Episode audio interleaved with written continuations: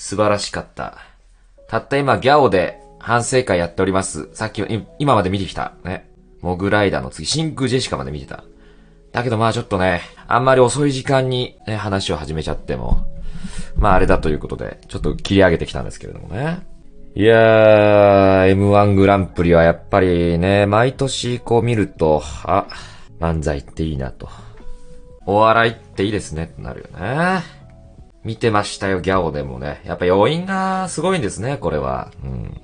そしてなんと言っても私はね、一旦、やばい見れないこの失墜があったもんでね。まあ普通にリアタイできたことがこんなにも幸せなことかと。やばかった、今日は。まずはその話を聞いてよ。今日ね、あの、ちょっと野暮用で、午前中出てたんです、外に。もうお昼には家に着いてると。ね、そういう予定だったの。で、したら、僕はあの、時間の計算が得意じゃないのでね。なんやかんや始まったのが11時ぐらいで。で、家に着いたのがもう3時。あ、3時だやばいな。敗者復活がね、14時からってのは知ってました、私ね。10時、あの、50分。もう、待つぐらい。やばい。ギリ間に合ったかと。ね。思いました。家着きました。ああ、今日も寒かった。上着脱ぎます。ね。テレビの方に目をやるんですね。あれ？世間一般的なテレビは、まあ左下か右下か、どっちかに、電源ボタン、電源のランプがありますよね。それがね、まあリモコンでこう電源を入れる前は、まあ基本的に赤いランプついてるんです。だから私もリモコンに当然手をかけました。あ、待って何にもついてない、まず。あ、なんでだ？本来であればあそこは赤いランプがついてるはずだ。何にもついてないぞ。主電源ですよね、そういう時は。疑うべきは。あ、じゃあ主電源か。主電源どうかなつって。テレビをこうまさぐるような形で。両手を背中にこう、さわさわさわさわ。あの体勢ですね。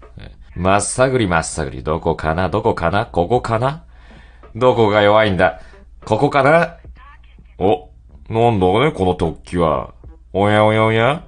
この突起は何かな？やりました。突起を見つけます、私。この突起だね。押しました。声も出ますわ、そりゃ。テレビもね。うん。テレビから声が聞こえてきた。あ、なんだよかった。ついたなと思った。違いました。全然自爆霊の声だったんで、その突起をさ、その、ちゃんと押したの。つかないね。そして。全然つかない。あら？じゃああれか。電源のコードか。まあ、通常そういう段階を踏んでいくわけですね。じゃあコード刺さってなかったのか。なんかの表紙で抜けちゃったんだ。刺さってやる。あれ、あれあれあれあれあれ。刺さってるね。今日はいつにも増して刺さってるね。いや、刺さりが甘いんじゃないか？ね。またまさぐる形でね。どこに刺さってるんだ？さっき見たのに。どこに刺さってるんだ？ここか？ここが刺さってるな。ん？これ、おなんか刺さってるぞ。なんだ、HDMI ケーブルか。まあ、その辺でこう、やり取りをして、電源のコードを見つけます。私の右手が。あったよ。ここの刺さりが甘いんだ。んあれ？ちょっと待って。先がないぞとね。これ以上の進展がないぞ。より差し込んだ。だけど、より差し込む、差し込めと差し込めともうそれ以上のの進展がないもんだ。ああ、じゃあここではないということは、じゃあ、えー、ね、コンセント部分の方ですよね、と。そういう思考に普通至りますよね。あ、ではでは、コンセントが刺さってなかったんだ。目をやります。刺さってる。ね。これはもう刺さりが甘いとかじゃなくて、刺さってる。いや、でも待ったよ。本当に刺さってるのか？刺さってないんじゃないか、実は。自分の目をね、ここまで来たらもう自分を疑うことしかできないんだ、私ね。ランプついてないし、コードも刺さってる。じゃあコンセントが刺さってないんだ。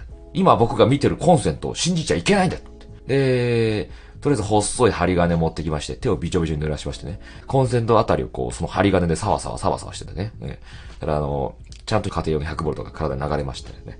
ちょうどあの、足にね、鉄下駄を履いたもんで、それがアースの役割を果たしてね、こう、ちゃんと電気が逃げたんですけども。それはもうぼや騒ぎですよ。ね。あ、賃貸だったっつって。で、ってことは、つまり今、すべての情報が出揃ったわけだ。なるほど。この状況を一旦整理しよう。そして導き出される答えは、こめかみに人差し指当てます。ギュルルル口で、口で言いました。ギュルルルルルル壊れた。壊れちゃったんだ。私のテレビが。こんなに大事な日。壊れることがある。確かに、最後につけたのは先週の火曜日とか。結構前です。私は、しばらくテレビをつけない生活を繰り返していたので、確かに僕がね、定期的にこう確認してなかったところに問題があったのかもしれません。電源を抜き差ししてみました。コンセントに抜き差しをするんです。そうするとね、一瞬赤いのがつくんです。ああ、いけますよ、もののくさん。テレビもやってくるんです。いけますよ。ああ、M、M1 ですよね。僕も気になっていました。テレビ？起きてもう一回刺します。もう、刺した1秒2秒は赤いランプつくんです。あ、いけます、いけます。今いけるっすよ。つけてください。あなたが見たい M1 の敗者復活が、今はまさに僕の中から。お疲れ様です。テレビその頃合いもう15時半ぐらいです。やばいなと。その間にもね、どんどんどんどんネタ進んでいくわけです。敗者復活も見たかったんだ、今日は。一応だから M1 の公式の YouTube チャンネルに、もうね、一組遅れぐらいでどんどん出てくるから、一応それは追ってたんですよ。そんなやりとり押し問答してるのさ。まあ、あの、刺した瞬間しか、いけます、ダメです。だんだんこのスパンが短くなってる。こいつはダメだと。うーん、考えよう。まずいろんな方法を模索するわけだ。とにかく、テレビ買いに行ったら正解だ。または、ね、その時間だけ快活クラブに行けばいい話。でも、私の家から快活クラブはちょっと遠いし。なんなら家でゆっくり見たい。どうしよう。まあ、いろいろ考えましたよ。まあでもこういう時はやっぱり、ね、恥ずかしいけれども、壊れたことは、SNS でね、私はあの、あの普通の人よりもちょっと若干ちょっとフォロワーとか多いもんでね。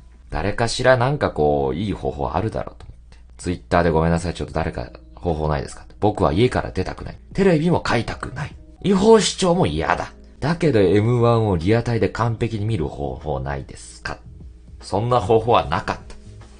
しかし一人だけすごい、数人だけね、すごい有力な情報をくれまして、バーチャル空間みたいなところで、ネタの部分だけなんですけど、ミルクボーイが番組やって、みんなで見るという、パブリックビューイングのバーチャル版みたいなやつがあって、それを教えてくれて、とりあえずあの、入れました。うん。だからちゃんとネタは見れた。敗者復活のリアタイで。あ、見れるじゃん、見れるじゃん、つって。だけどその、結局その陣内とかの、この掛け合いとかさ、まああの辺も見たいなとか思ったんだけど、まあそれはしょうがないと。もう高望みしちゃいけないと。敗者復活はそれでいいだろうと思って。で、まあその辺あと、あと二階堂くんに、ちょっと二階堂くんちょっとマジ頼むわと。お願いビデオ通話を、お願いシロさんにも言いました。シロさん、シロさんならキャプチャー持ってんじゃないかと思って。シロさん、テレビをキャプチャーする方法ないかねないですね。シロさん、もう、即答。ないですね。そんな方法は、ないですね。自分の不運を恨むことですね。メガネ、クイ、ポチ。あの、電話切るボタン、ポチ。シロさん？シロさんなんやかんやありましてね。うん、で二階堂くんはあの、じゃあ分かったもん。あの、俺 iPad があるから、iPad を、スイッチのあの、画面を受けるやつ。そう。あれに、挟んでね、あの、置いとくから、一緒に見ようか、つって。一回ちょっとそれでやってみたんですけども、あの、画面は見えるの。でも、二階堂くんが喋るたびにもテレビ何も聞こえない。絶対笑うなよ、お前って思いながら。やばかった。最悪その方法しかないなーと思いながら。まあでも一応ちょっと、まあ一応、ごめんなさい。一応ですよ。一応。一応テレビ冷やしとくかと思って冷やしたの。ベランダで。うんもう方法は一応一個確保したし。うん。ガラガラ、ね、扉開けて。ベランダに繋がる。うん、そこにね、普通、あんまないですよ。ベランダにテレビが。うん、そこに置きました。うん。これでよしとてパンパンつってね。え冷やし始めが多分5時ぐらいですからね。まあ6時半ぐらいにはだいぶ冷えてるだろうと思って。気が熟すのをね、待ちました。うん。その間にもね、徳を積みます、私はね。テレビをね、冷やすだけじゃダメ。だから、お部屋とかね、ちゃんと掃除したり、普段磨かないようなところも磨きました。うん。ガッシガシ磨いた。6時半です。そろそろ冷えてるかな？ガラガラガラね、開けました。もう、キャンキャンに冷えて。やっぱ冬場っていいねと思って。冬場はよく冷えるな、テレビが、と思って。ちゃんとこう、家な入れました。ああ、これこれこれ、つって。まあ、刺しますわな。うん。